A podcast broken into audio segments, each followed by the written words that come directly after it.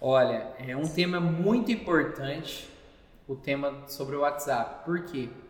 Hoje ele é um canal de vendas muito forte.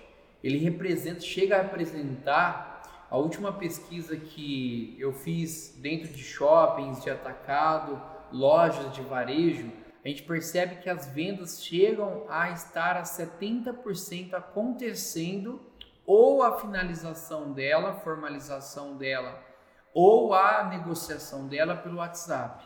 Então, praticamente 70% de todas as vendas passam ali pelo WhatsApp até chegar na formalização, no fechamento. Então, é um número muito expressivo. Hoje é uma ferramenta que as lojas elas precisam utilizar para poder alavancar os seus resultados, alavancar suas vendas.